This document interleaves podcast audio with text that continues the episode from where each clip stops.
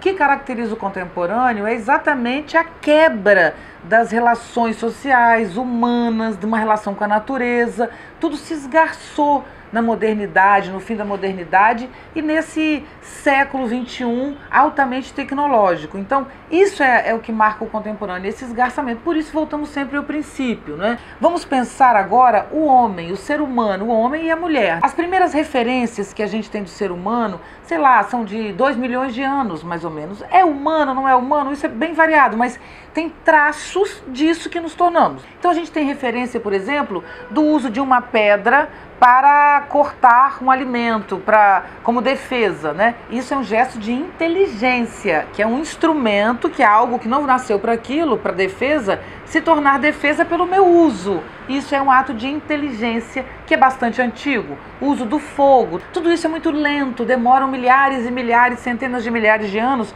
para a gente passar de uma pedra que foi encontrada bruta para uma pedra que alguém fez a ponta e fez uma faca nessa pedra para se tornar uma lâmina. E passam centenas de milhares de anos até que alguém coloque um cabo nessa machadinha. O que muda e acelera esse processo é que uma espécie de, denominada Homo, Homo sapiens, desenvolve um cérebro bastante capaz de memória.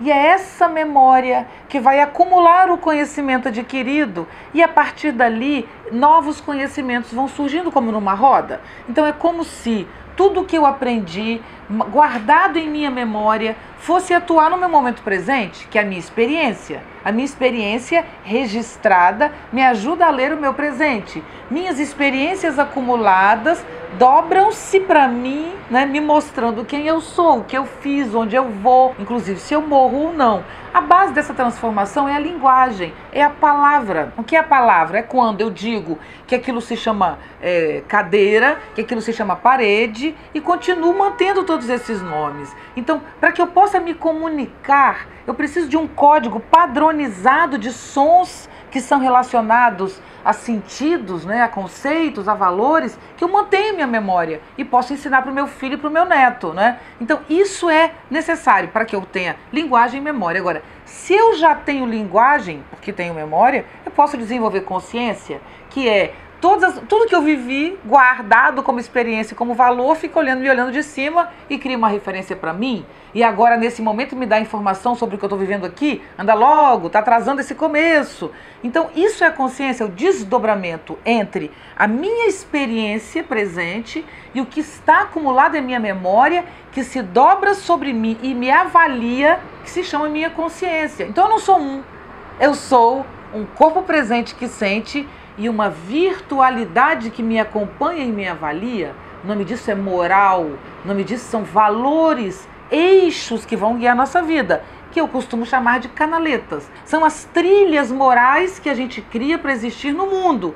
E é isso que vive sempre em crise, que está sempre se transformando. Mas o que eu quero é, reforçar agora sobre o humano, que nós estamos trazendo a história do humano até aqui, é que esse humano que busca por expansão, como tudo que é vivo, a vida é expansão, a vida é sempre adiante, né? Nesse processo de expansão, o humano é o mais sofisticado que o processo de vida produziu até onde a gente conhece, né? Então, esse ser elaborado tem a capacidade de, além de ser material, presencial, né? capaz de experimentar esse instante, eu sou capaz de desenvolver um banco de memória e de dados virtual que me avalia. Enfim, em síntese, é isso que quer dizer que o humano é um ser essencialmente virtual, porque para ele sobreviver na natureza, ele precisa de um código moral que o acompanhe. E o código moral é feito de palavras, de signos, de avaliações sem corpo. O que nós temos na internet é um conjunto de imagens e signos, mas que não tem corpo, por isso são virtuais.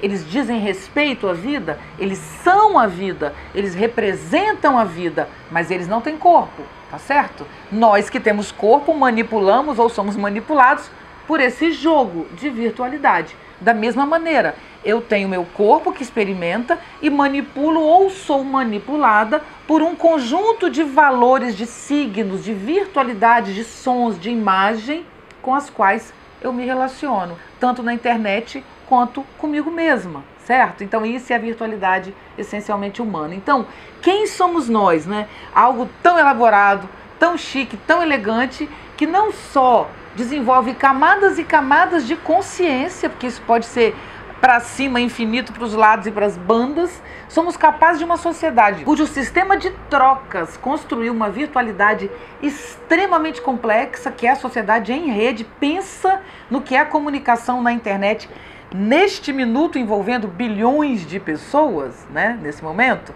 Então é, é inacreditável a nossa capacidade de articular que construímos como tecnologia no mundo.